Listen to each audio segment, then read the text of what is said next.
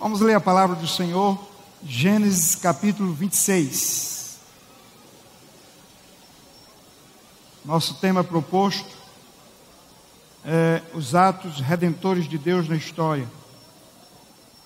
Quero que você acompanhe atenciosamente a leitura dessa narrativa e permaneça com sua Bíblia aberta, por favor, para você acompanhar a exposição da palavra de Deus.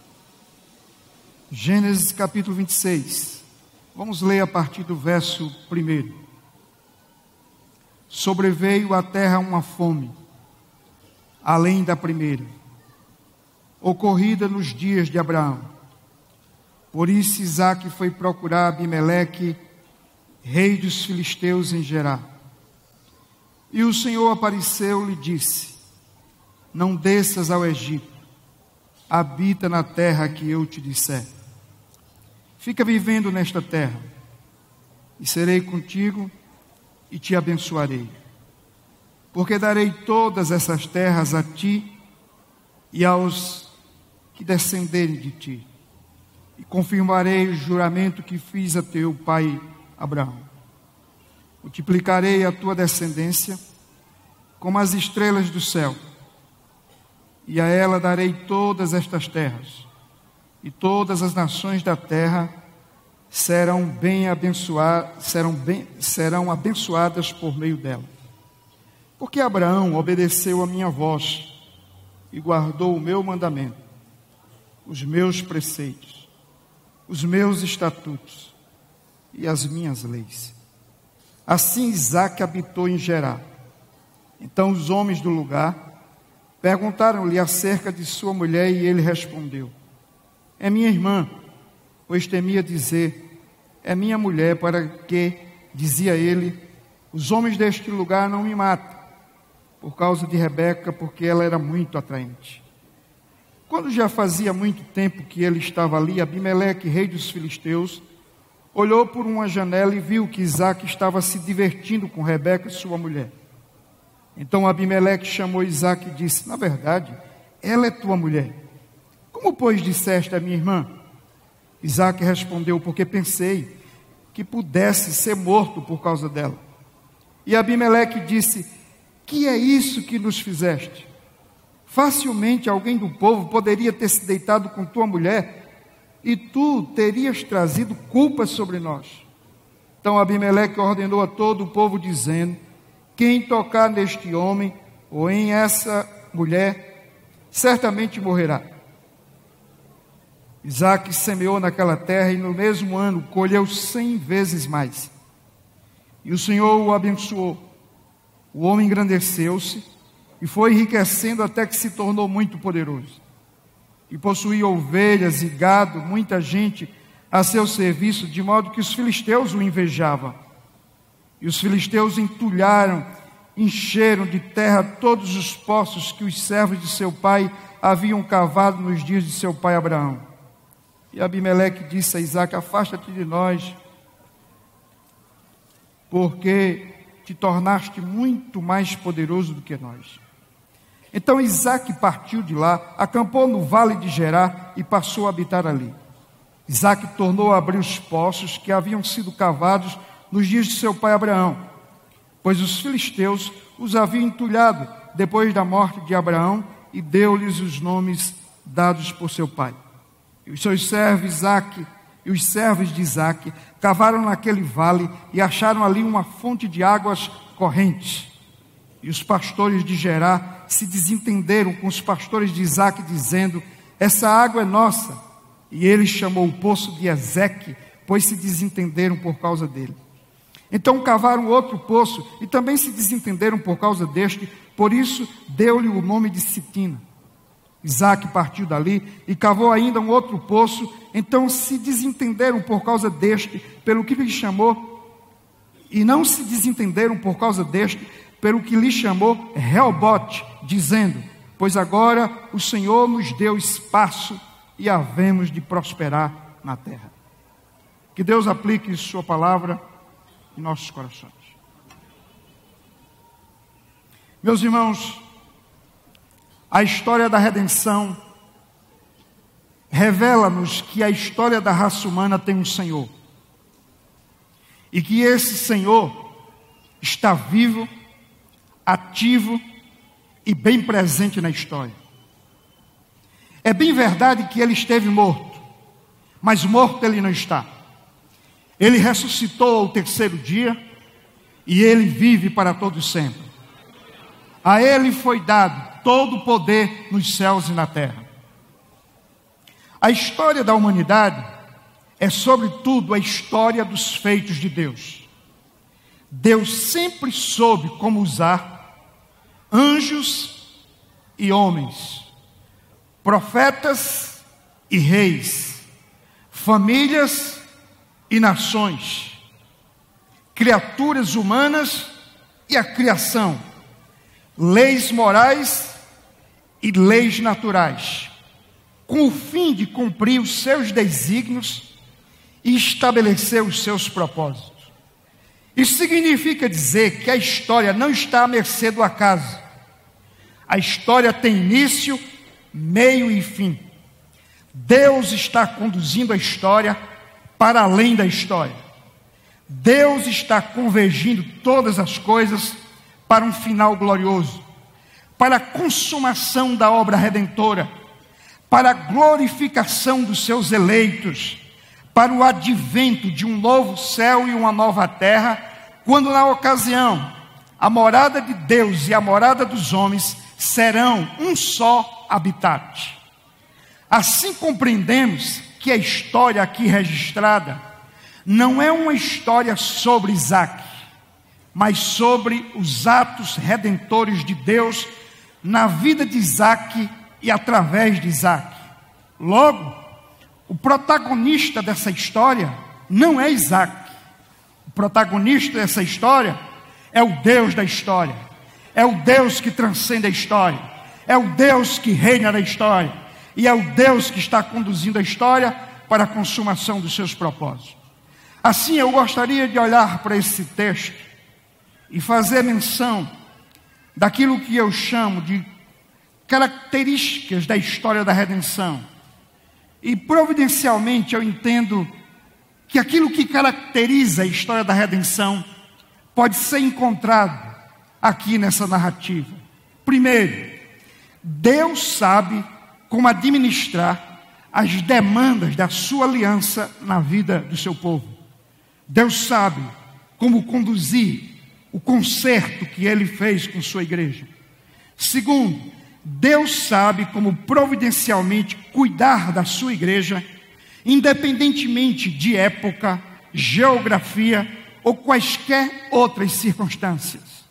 Terceiro, Deus sabe como estabelecer novos começos na vida da sua igreja. E quarto, Deus sabe como convergir todas as coisas para o louvor da sua glória.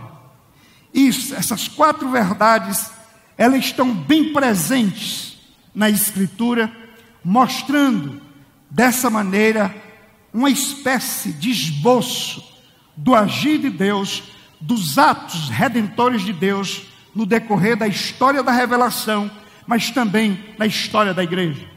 Então, vamos ver se o tempo nos permite tratar dessas questões.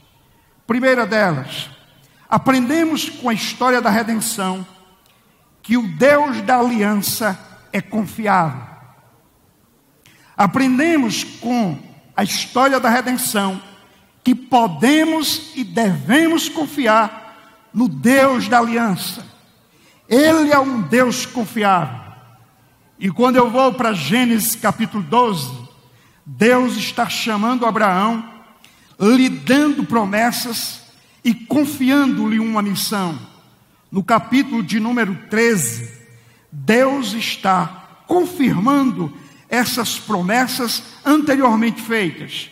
No capítulo 14, Deus está levantando Melquisedeque para abençoar Abraão. No capítulo 15, Deus oficializa sua aliança com Abraão e mais uma vez lhe promete uma descendência. No capítulo 16, Abraão e Sara tentam dar uma ajuda para Deus, a fim de que ele cumpra suas promessas, mas Deus diz que não precisa. Ele não precisa de Ismael, ele vai dar um descendente a Abraão. E no capítulo de número 17, Deus confirma sua aliança, renova suas promessas e institui a circuncisão como um sinal externo, um sinal visível da aliança. No capítulo 21, Deus cumpre sua promessa, nasce Isaac quando Abraão já tinha 99 anos. No capítulo 22, Deus pede Isaac em sacrifício, mas antes que Abraão mate, Deus providencia um cordeiro em seu lugar, Isaac é preservado. No capítulo 24, Abraão tem o cuidado de providenciar uma esposa crente para Isaac, a fim de que ele não se envolva num casamento misto e num casamento marcado por julgo desigual. No capítulo 25, nós encontramos que Abraão morre. Abraão morre, mas Deus está cuidando de Isaac. Deus está abençoando Isaac. Deus está levantando Isaac. E Deus concede dois filhos a Isaac, Esaú e Jacó. Agora, o que estou mostrando é que no decorrer desses acontecimentos, você não tem simplesmente registros, você tem a história da redenção sendo conduzida por Deus, porque aqui está a família do pacto, aqui estão as promessas que apontam para um descendente, e esse descendente não era Isaac, esse descendente era Cristo que estava por vir. Nele se cumpriria a promessa de que Deus abençoaria todos os povos da terra, inclusive Campina Grande, Nordeste, Brasil.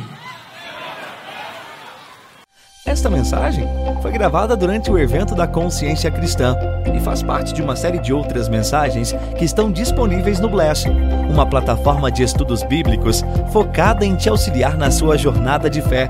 Acesse o link que está na descrição e saiba mais.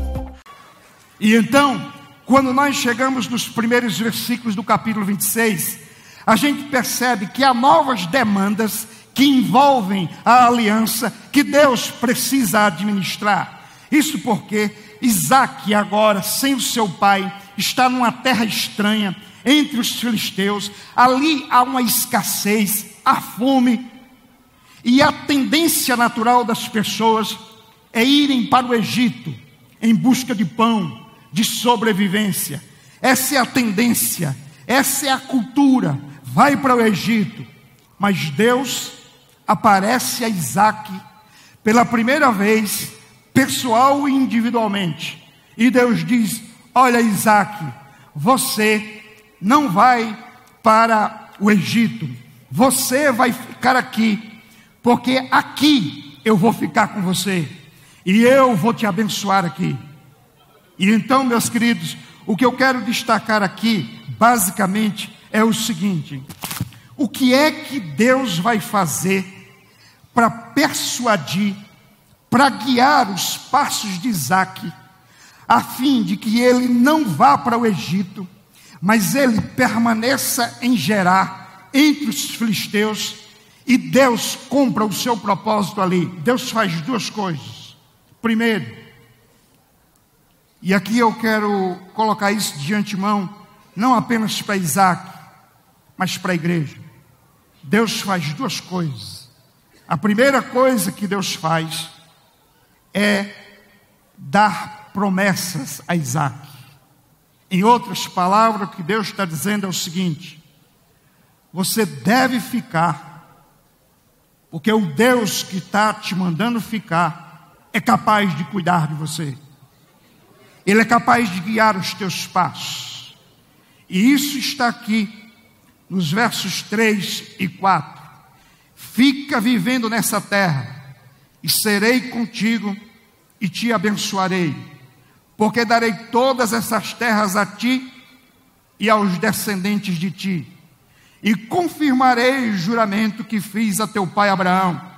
Multiplicarei a tua descendência como as estrelas do céu, e as darei todas estas terras, e todas as nações da terra serão abençoadas por meio dela. Deus é um Deus de promessas. Mas as promessas de Deus não são falíveis. Porque o caráter de Deus não é falível, não é corrupto, não é dado ao pecado. Os homens prometem, mas eles mesmos não conseguem cumprir, mesmo quando querem. E às vezes, mesmo quando podem, não querem. Mas o Deus que faz promessas empenha o seu caráter, a sua palavra. E o que ele está dizendo aqui para Isaac é o que ele disse para Abraão. Ele disse para Abraão, repete a Isaac, e assim as promessas de Deus vão continuar na história. Elas estão de pé hoje para a igreja. E a igreja é guiada pelas promessas de Deus. Através das promessas, Deus encoraja a nossa fé, para que a gente prossiga nos momentos difíceis e adversos, sabendo que, independente das circunstâncias, as promessas de Deus continuam de pé, continuam valendo, porque Deus continua no topo da história, Ele é o Senhor. Segundo lugar, como é que Deus guia o seu povo na história? Através dos seus mandamentos. Olha o verso de número 5. Porque Abraão obedeceu a minha voz e guardou o meu mandamento, os meus preceitos, os meus estatutos e as minhas leis. Agora veja o verso 6. Assim Isaac habitou em Gerar. Por que, que Isaac habitou em Gerar e não foi para o Egito? Porque Deus lhes deu promessas, porque Deus lhes deu mandamentos. O que Deus está dizendo é: olha, eu estou te abençoando por causa de Abraão. Essas promessas que eu dei a Abraão, eu estou dando a você, porque Abraão me obedeceu e guardou os meus mandamentos. A palavra aqui no hebraico para guardar não é simplesmente aprender, é proteger. É papel da igreja preservar o conteúdo da sua fé. Aquilo que recebemos dos nossos pais, nós precisamos entesourar para gerações seguintes. Aquilo que Deus deu a Abraão, agora Abraão entesourou para Isaac, capitalizou para Isaac. E Isaac agora recebe. Mas o que Deus está dizendo, em outras palavras aqui nesse verso 5 é: assim como Abraão obedeceu, que você também obedeça. Quero aqui dizer o seguinte: eu não creio num cristianismo baseado apenas em promessas. Do contrário, Deus seria um servo a serviço dos homens. Existe um cristianismo baseado apenas em promessas, em que os homens simplesmente esperam que Deus faça isso e aquilo, porque reivindicam com base na Escritura. Mas eu também não creio num, num cristianismo é, baseado apenas em mandamentos. O Deus que dá promessas, dá mandamentos. Se ficarmos só com as promessas ou com a graça, possivelmente nos tornaremos libertinos. Se ficarmos somente com os mandamentos e a lei, nós nos tornaremos legalistas e acharemos que podemos agradar a Deus com os nossos esforços. Mas uma coisa é certa: quando nós confiamos nas promessas do Senhor, na graça do Senhor e somos guiados pela Sua lei, Deus nos conduz ao propósito final que é a glória eterna. E é importante olhar para essa passagem e perceber uma coisa: esse Isaac e esse Abraão, assim como Jacó, Deus vai associar o nome deles a si próprio. Porque aqueles que estão debaixo da aliança do Senhor, Deus não tem problema de se associar com eles, porque eles estão em Cristo e em Cristo são aceitos diante de Deus. E assim Deus fica conhecido e quer ser conhecido como Deus de Abraão, de Isaac e de Jacó. E hoje Deus quer ser conhecido como Deus da igreja. Para isso é preciso que essa igreja seja a igreja da aliança, consequentemente, a igreja das promessas e dos mandamentos. Assim está claro que quem conduz os passos da igreja é Deus. É Ele quem guia em tempos de escassez, de fome, de miséria, de incerteza. É Ele que diz: não segue o caminho da maioria, você precisa viver a contracultura. Você não segue o óbvio, você faz aquilo que Deus manda, e aquilo que Deus manda está aqui, nas suas promessas, nos seus mandamentos, na sua palavra, na sua revelação. Agora presta atenção. Do verso de número, do verso de número 8, número, número 7, até o verso de número 11, você encontra aqui Isaac. E o que é que Isaac está fazendo? Isaac recebeu promessas e recebeu mandamentos. E então, ele decide, em vez de guardar os mandamentos, quebrar o nono mandamento. Ele mente. Em vez de guardar os mandamentos, ele induz a sua esposa, ou expõe a sua esposa e os homens daqueles lugares, daquele lugar, a quebra do sétimo mandamento. Por que isso? Porque em vez de confiar no Senhor, ele resolveu se proteger. Em vez de confiar no Deus da aliança que ia lhe guardar e que ia lhe proteger, ele resolveu ele mesmo proporcionar segurança para si. Temendo perder a vida, ele anda na contramão dos mandamentos e deixa de confiar nas promessas. Ele deveria proteger sua esposa. Ele deveria revelar a verdadeira masculinidade e cuidar da sua esposa. Mas ele entrega a sua esposa de alguma maneira nas mãos daqueles homens. Covardia, medo, incerteza, pavor. Com isso eu concluo que às vezes nós mais atrapalhamos na obra de Deus do que ajudamos. Já vimos que Abraão e Sara tentaram ajudar a Deus e atrapalharam. De modo que a glória pertence a Deus. A glória pertence somente a Deus. E com isso, nós devemos ter a consciência que se a história da redenção dependesse de nós, como querem os defensores da teologia relacional, do teísmo aberto, nós seríamos os mais fracassados de todos os homens, não teríamos esperança, porque não somos capazes de conduzir esse projeto. Isaac mais atrapalhou do que ajudou. Ah, porque você quer outra prova de quanta gente atrapalha na obra de Deus? Tem pregador que cai até mesmo enquanto prega.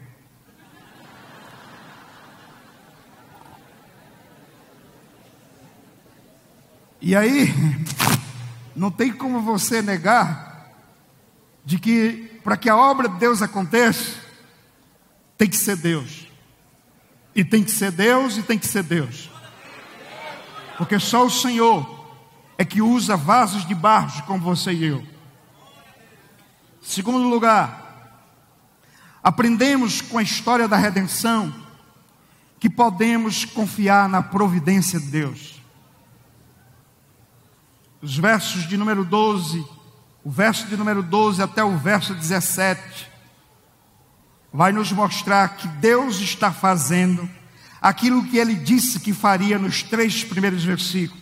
Não vai para o Egito, eu vou cuidar de você aqui. E portanto, nos versos 12, 13 e 14, diz o que Deus fez. Isaac semeou naquela terra, e no mesmo ano colheu cem vezes mais, e o Senhor o abençoou. O homem engrandeceu-se e foi enriquecendo até que se tornou muito poderoso. E o verso 14 diz que ele possuía ovelhas e gado, e muita gente a seu serviço, de modo que os filhos, de modo que os filisteus o invejavam. Presta atenção. Eu quero deixar claro aqui uma coisa. Não é por causa da teologia da prosperidade que eu devo negar que Deus é um Deus abençoador. Que Deus cuida dos seus. E que Deus abençoa em todas as áreas da vida e o faz com quem quer, quando quer e como quer. O texto diz que no primeiro ano, num ano de escassez e de fome, Isaac prosperou extraordinariamente. Ele semeou naquela terra e no mesmo ano colheu cem vezes mais. E a explicação é porque Deus o abençoou. Deus o engrandeceu, Deus o fez poderoso e ele possuía grandes riquezas. Assim sendo, precisamos afirmar de que no decorrer da história, Deus providencialmente cuida do seu povo, independentemente das circunstâncias. Em, durante 20 anos, Deus tem feito provisões para a consciência cristã.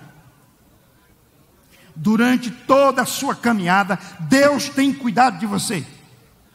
Você não teria chegado aqui se não fosse a graça de Deus, se não fosse o cuidado de Deus e a providência de Deus. A gente está vivendo num país marcado por uma grande crise, mas você teve dinheiro para chegar aqui. Deus fez a providência. E aqui tem milhares de pessoas que podem atestar que Deus tem sido um Deus presente na sua vida e que suas promessas são infalíveis, sim. Mesmo quando tudo parece dar errado, Deus é Deus.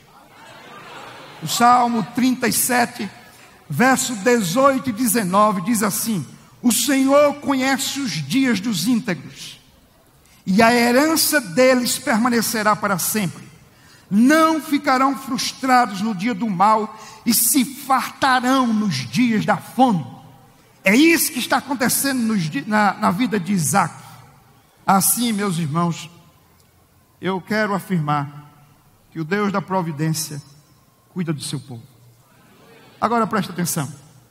A prosperidade bíblica ou a provisão de Deus não é mística, mágica e fruto de alguma barganha. O que eu percebo aqui é que Isaac era um homem que tinha uma visão empreendedora. Ele tinha criatividade, tinha coragem para trabalhar, era diligente. E essa é a prosperidade que eu acredito. Prosperidade é fazer uso das oportunidades que Deus dá. Prosperidade é Deus abençoando o trabalho das nossas mãos é Deus honrando a nossa diligência.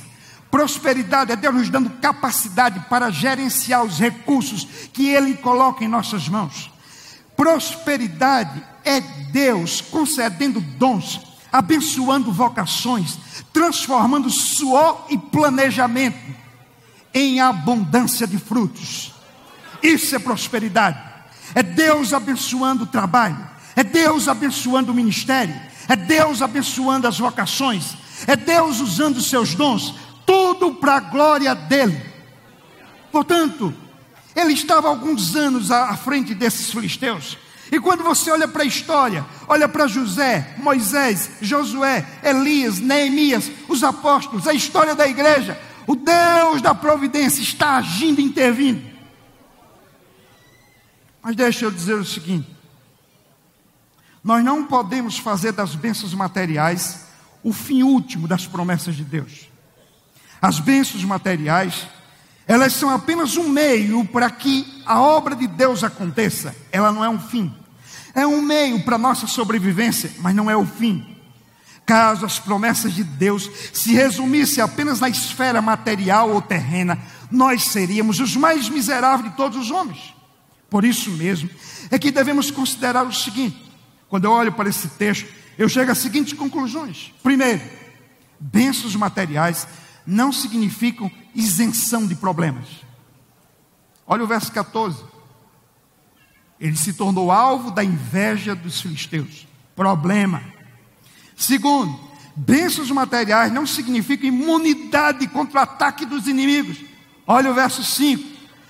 O verso, o verso 15: os inimigos estão entulhando os poços de Jacó. Terceiro, bênçãos materiais não são sinônimo de estabilidade, pois não há nenhuma bênção material que permaneça para sempre. Tudo vai passar. Só há uma coisa que não passa: a palavra do nosso Deus. E é por isso que ela é o pão do céu, ao qual nós devemos nos alimentar e guiar a nossa vida. Quarto, o Deus que abençoa com a mão, tira com a outra, muitas vezes. E por que, que ele faz isso? Ele faz isso a fim de que nós não percamos de vista a razão da nossa esperança. Pois, como sabemos, a nossa herança não é aqui, porque onde estiver o vosso tesouro, aí estará também o teu coração. Precisamos lembrar que ainda não chegamos na terra prometida. O nosso habitat não é aqui. Podia ser que Isaac de repente quisesse imaginar que ali era o ponto de chegada. Não era. Era apenas um lugar de passagem. Tudo aqui são apenas tendas de passagem. A nossa morada ainda está por vir. Portanto, não podemos colocar nossa esperança e a nossa segurança nos bens materiais. Mesmo que Deus faça prosperar cem vezes mais, nada disso tem real valor. O valor está nas promessas eternas. Concordo com o Warren Wisby quando ele diz o seguinte: um fugitivo foge de casa, um vagabundo não tem casa um estrangeiro está longe de casa, mas um peregrino está romando para casa. Nós estamos romando para a nossa casa, o novo céu e a nova terra. Terceiro lugar, aprendemos com a história da redenção que Deus tem novos começos. Deus tem novos começos. Cadê as pessoas que estão aqui nessa noite? que enxerga a última circunstância como se fosse o fim. Deus tem novos começos. Depois de um domingo pela manhã, tem uma terça-noite. Deus tem novos começos. Então presta atenção, quando eu estou falando de novos começos, eu quero dizer que em muitos momentos da história da, da história da igreja, mas também da história bíblica, quando nós olhamos para o povo da aliança, a gente percebe muitas vezes que você diz assim: olha, não tem mais jeito, acabou. Esse povo aí está acabado, jogado na Babilônia. Não tem mais jeito. Ou então, quando esse povo estava lá debaixo do jugo de Faraó no Egito, não tem mais jeito. Quando você olha para a igreja na Idade Média, não tem mais jeito. Quando você olha para algumas realidades da igreja brasileira, não tem mais jeito. Mas todas as vezes que você olhar para o caos, lembre-se: Deus tem novos começos. Deus é capaz de olhar para ossos secos e dizer que tem vida. Deus é capaz de ressuscitar mortos como você e eu, que estávamos mortos nos nossos pecados, mas Ele nos vivificou. Assim sendo, Deus tem novos começos. Presta atenção: Deus começou com Adão, esse Adão caiu, mas Deus tinha um novo Adão. E com esse novo Adão, Deus está estabelecendo uma nova raça, uma nova sociedade, um novo povo, e esse povo é a igreja. Deus julgou Babel e houve confusão. Mas veio Pentecostes e tinha tradução simultâneas. Eu tivesse ali, não precisava de inglês, não precisava essa luta. A Babilônia destruiu o santuário de Deus. Neemias, Esdras levantaram. Quando aqueles homens viram o templo levantado, começaram a chorar e disseram: Poxa, a glória dessa casa não pode ser comparada com o templo de Salomão, é muito inferior. O profeta se levantou e disse: Não chore, A glória da segunda casa é maior do que a primeira. Deus tem novos começos. E então entrou Jesus em cena e disse: Está aqui, está alguém que é maior do que o templo. Vocês vão derribar esse templo, mas ao terceiro dia eu vou erguê-lo de volta. Jesus foi para o céu, e aqui está o santuário de Deus, a igreja do Senhor aqui na terra. Deus tem novos começos. Agora olhe para o verso 18 e o verso 19. Por que, que eu estou dizendo que Deus tem novos começos? Isaac tornou a abrir poços que haviam sido cavados nos dias de seu pai Abraão, pois os filisteus os haviam entulhado depois da morte de Abraão, e deu-lhes os nomes dados por seu pai. Os servos de Isaac cavaram naquele vale e acharam ali uma fonte de água correntes. Amém. O que é que você vê nesse texto? Observe. Água é algo precioso. Isaac havia crescido e se tornado rico e tinha muito gado, e tinha muita ovelha, e tinha muitos animais, e tinha muitos servos, e tinha uma família. Mas ele não tinha água. E sem água morre todo mundo de sede. E de repente Isaac olha para esse lugar. E ele se lembra que no passado seu pai passou por ali e dali jorrava água.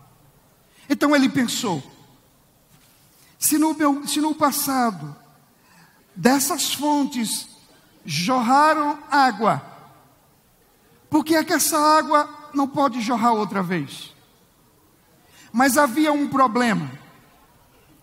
Aqueles poços estavam entulhados, cheio de lixo, cheio de todo tipo de de impedimento e a água não podia jorrar. imagine, todo mundo com sede. Você sabe que tem água, mas o poço está entulhado. Ninguém pode beber da água. O que fazer então? Isaac então procurou resolver esse problema. Mas Isaac tinha algumas tentações que ele precisava se livrar. A primeira delas é que ele precisava se livrar da tentação do pragmatismo. Porque se ele fosse pragmático, diz Martin Lloyd Jones, que usa mais ou menos três capítulos do livro Avivamento, somente para falar desses dois versículos. E compre esse livro, e é o melhor livro sobre avivamento que eu já li. E você vai entender o que estou dizendo. E Martin Lloyd Jones disse que se ele fosse pragmático, ele simplesmente poderia contratar novas máquinas, máquinas mais modernas, e ele poderia abrir novos poços, e tudo estaria resolvido. Mas ele não quis abrir novos poços. Ele sabia que ali tinha poços que no passado haviam jorrado e que convinha desentulhar os poços para que a água jorrasse outra vez. E então, o que eu quero colocar aqui é o seguinte: normalmente, quando a igreja não vai bem, e os crentes começam a morrer de sede, porque falta água e sem água não há vida.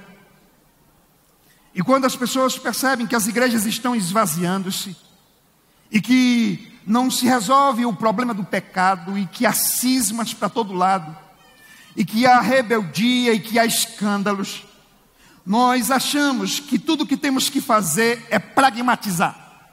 Quem sabe novos métodos, novas revelações, novas filosofias especulativas.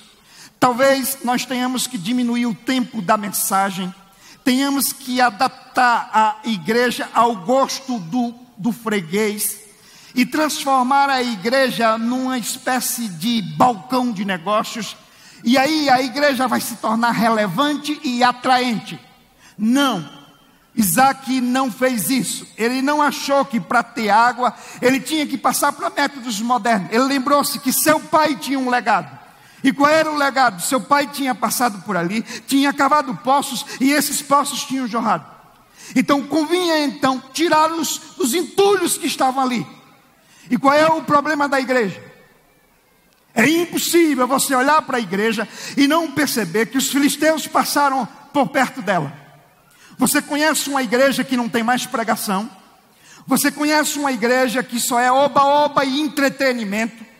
Você conhece uma igreja cujas músicas são todas antropocêntricas e que não tem como alvo a glória de Deus? Você conhece uma igreja que o pastor está preocupado em massagear o ego das pessoas? Lembre-se, isso é obra dos filisteus. Eles passaram por essa igreja e colocaram entulhos nela. E por isso as pessoas estão sedentas e estão procurando saciar essa sede de alguma maneira. Mas tudo o que nós precisamos é tirar os entulhos. Olhe para o século XVI. Haviam colocado todo tipo de entulho. E a igreja estava sedenta e estava morrendo. Havia o entulho da mediação dos santos. E já Jesus Cristo não prevalecia. Havia o entulho da tradição, as escrituras haviam se deixado de lado. Havia o entulho de uma salvação baseada em obras e a graça havia sido abandonada. Havia o entulho do papado, havia o entulho do sacramentalismo, havia o entulho das indulgências. E o que foi que Lutero fez? Ele voltou-se para a Escritura e ele começou a estudar a Bíblia. E ele começou a estudar Agostinho, e ele conta que ninguém conseguiu chegar mais perto de Paulo do que Agostinho. Mas o conceito de justificação pela fé em Agostinho ainda era progressivo. Era o homem se tornando justo e não o homem sendo declarado justo. E ele foi mais adiante. E ele mergulhou mais profundamente em Paulo. E ele diz: aí eu não precisava mais em Agostinho, porque eu descobri que a justiça que provém de Deus e que gera salvação no pecador e que torna o culpado inocente perante Deus é uma declaração. É Deus declarando o pecador justo por causa da justiça de Cristo. E o que significa isso? Significa que Lutero tirou os entulhos, saiu da superfície, cavou o poço profundamente e encontrou as doutrinas da graça. E é isso que dá vida à igreja. É isso que vai fazer a igreja crescer. É isso que vai trazer avivamento. É isso que vai trazer as fontes jorrarem outra vez. É quando nós finalmente tirarmos os entulhos. Mas qual é o problema? O problema é que muita gente está dizendo que o evangelho está ultrapassado. E é por isso que os liberais tem uma necessidade de desconstruir as Escrituras e destituí-la de autoridade. Mas tudo o que nós precisamos é retornar às Escrituras. O que Isaac está dizendo é: se aqui jorrou água no passado, vai jorrar outra vez. Se a igreja tirar os entulhos e voltar para a Escritura, vai jorrar água outra vez nós vamos experimentar um grande avivamento para a glória de Deus.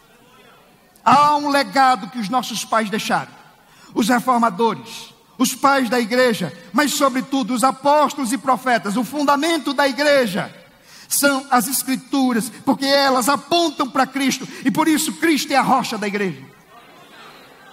Mas ouçam isso: alguém aqui acha que o Decálogo, os Dez Mandamentos, eles eram mais atuais para a época de Moisés do que para hoje? Pense nisso. Há pessoas que acham que a lei de Deus não é para hoje, era para a época de Moisés. Mas deixa eu dizer porque que a lei de Deus é para hoje. É porque o problema da época de Moisés é o mesmo de hoje. Os homens são tão pecadores ou mais pecadores do que na época. Mas na essência é a mesma coisa. Se não, preste atenção. O primeiro mandamento diz que nós não podemos ter outros deuses. Essa é uma geração não apenas idólatra, mas ególatra. E portanto, o primeiro mandamento é extremamente válido para hoje, sim. O segundo mandamento diz que nós não podemos adorar a Deus como se ele fosse imagem e semelhança nossa. Nós não podemos profanar o culto pensando que Deus é um ídolo. terceiro mandamento diz para você não usar o nome de Deus em vão. O quarto mandamento diz para você ter cuidado com o dia do Senhor. E independente da sua interpretação sobre o quarto mandamento, eu devo dizer que o secularismo está entrando nas igrejas.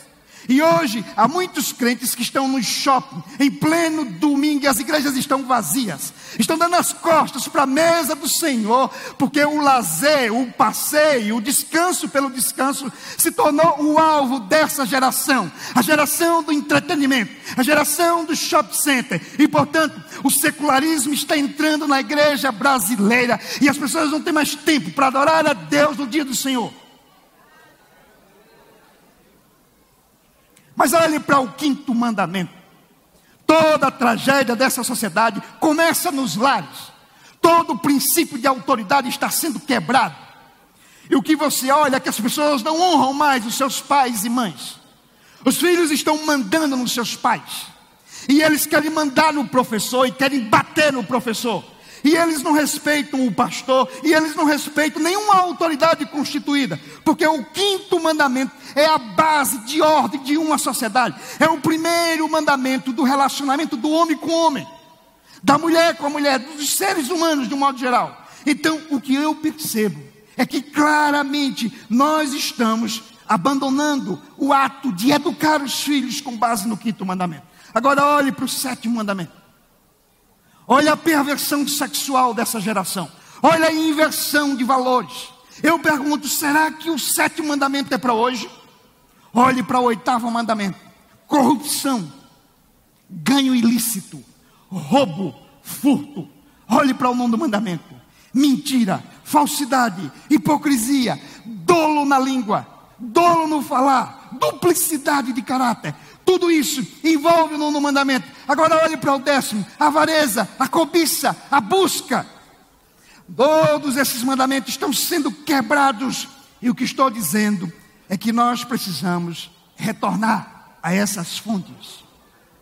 Tirar os entulhos e retornar a essas fontes.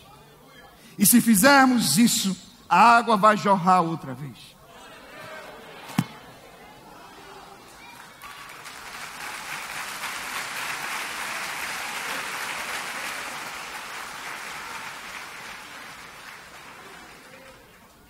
John Wesley, aliás, Martin Lloyd Jones diz o seguinte: John Wesley começou a ser cheio do Espírito Santo e poderosamente usado por Deus em 24 de 5 de 1738.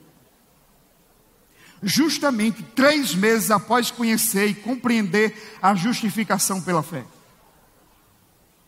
Essa mesma verdade diz Martin Lloyd Jones pode ser dita a respeito do grande George Whitfield.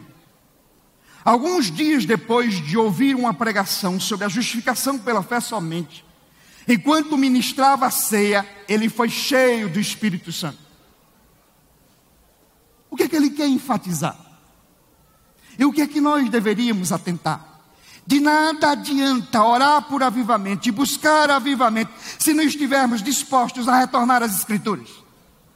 Se não estivermos dispostos a voltar à palavra de Deus, quando você lê sobre a história dos avivamentos, você percebe que a história dos avivamentos são, antes de tudo, um retorno à palavra de Deus. E é disso que precisamos. Em João 4, Jesus disse: Mulher, se tu conheceras o dom de Deus, quem é o que te diz? Dai-me de beber. Tu lhe pedirias e ele te daria água viva. Amém. Deixe eu concluir com a terceira e última questão, dizendo o seguinte: a terceira, a quarta e última questão. Aprendemos com a história da redenção que Deus converge todas as coisas para o louvor da sua glória. E aqui eu quero ser bem sucinto porque meu tempo acabou. Quero só que você olhe o seguinte. Olha comigo o verso 20. E os pastores de Gerar se desentenderam com os pastores de Isaac, dizendo: Essa água é nossa. E ele chamou o poço de Ezequiel, pois se desentenderam por causa dele. Então cavaram outro poço e também se desentenderam por causa deste. Por isso deu-lhe o nome de Sitina. Isaac partiu dali E cavou ainda outro poço e não se desentenderam por causa deste, pelo que lhe chamou Reobote, dizendo: Pois agora o Senhor nos deu espaço e havemos de prosperar na terra. Agora o verso 32.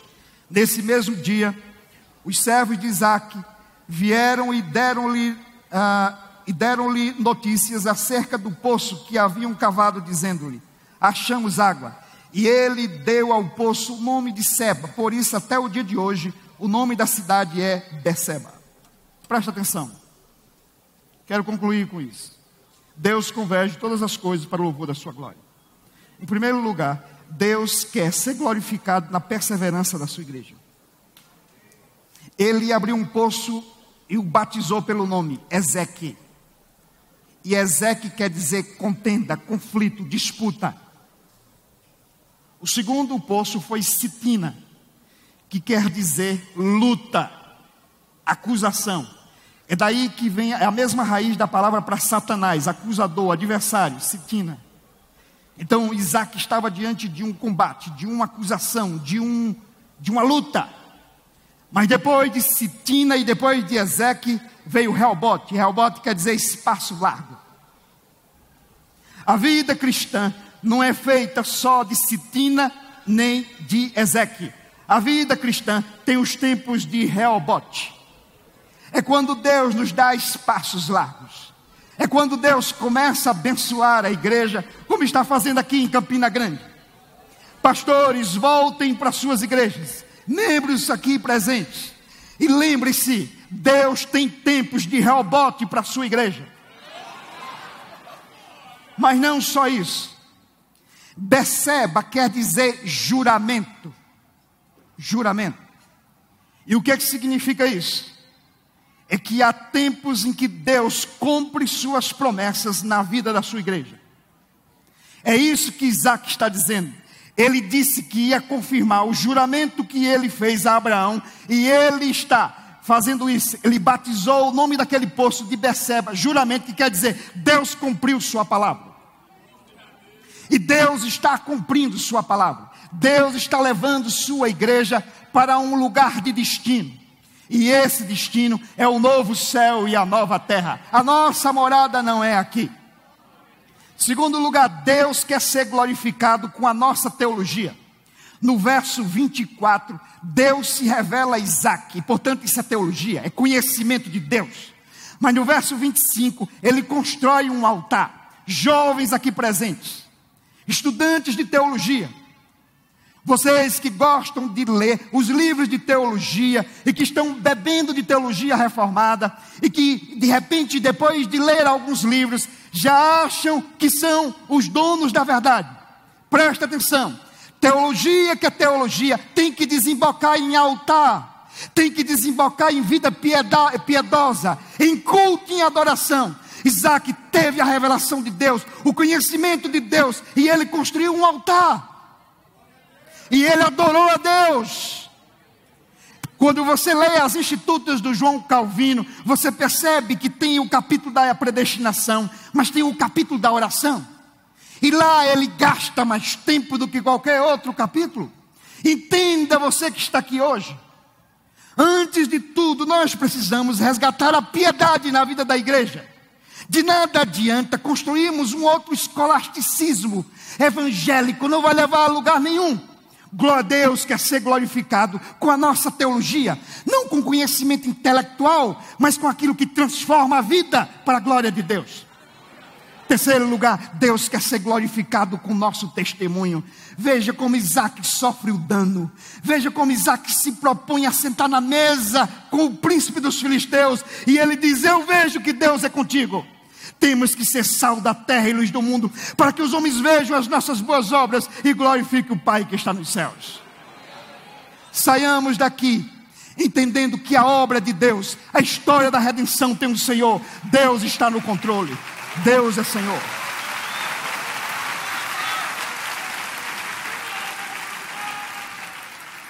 Saiamos daqui sabendo que, independente dos filisteus ter passado pela igreja brasileira, os entulhos serão arrancados, a água vai jorrar e Deus nos dará um avivamento para a glória do seu nome. Voltemos às Escrituras. saiamos daqui não apenas com a visão de Sitina e não apenas com a visão de Rezeque, de Ezeque, mas sabendo que Deus também é Deus de Reobote, Deus de Berseba, Deus de juramento, Deus que cumpre suas promessas. Que Deus abençoe a igreja em Campina Grande, a igreja no Nordeste, a igreja no Brasil. Amém e amém. Louvado seja Deus. Esta mensagem foi gravada durante o evento da Consciência Cristã e faz parte de uma série de outras mensagens que estão disponíveis no Bless, uma plataforma de estudos bíblicos focada em te auxiliar na sua jornada de fé. Acesse o link que está na descrição e saiba mais.